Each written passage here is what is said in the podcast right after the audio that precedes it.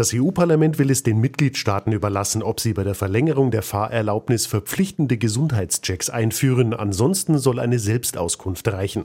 Führerscheine für Motorräder und Pkw sollen mindestens 15 Jahre lang gelten, die für Lkw und Busse mindestens fünf Jahre. Dass es keine Fahrtauglichkeitstests für Ältere geben soll, wie in Italien, Spanien oder Portugal, war schon vor der Abstimmung klar. Auch hier entscheiden die Mitgliedstaaten, wie streng sie die Regeln für Senioren am Steuer ausgestalten. Begleitetes Fahren Fahren mit 17 wie in Deutschland soll demnächst in der gesamten EU möglich sein.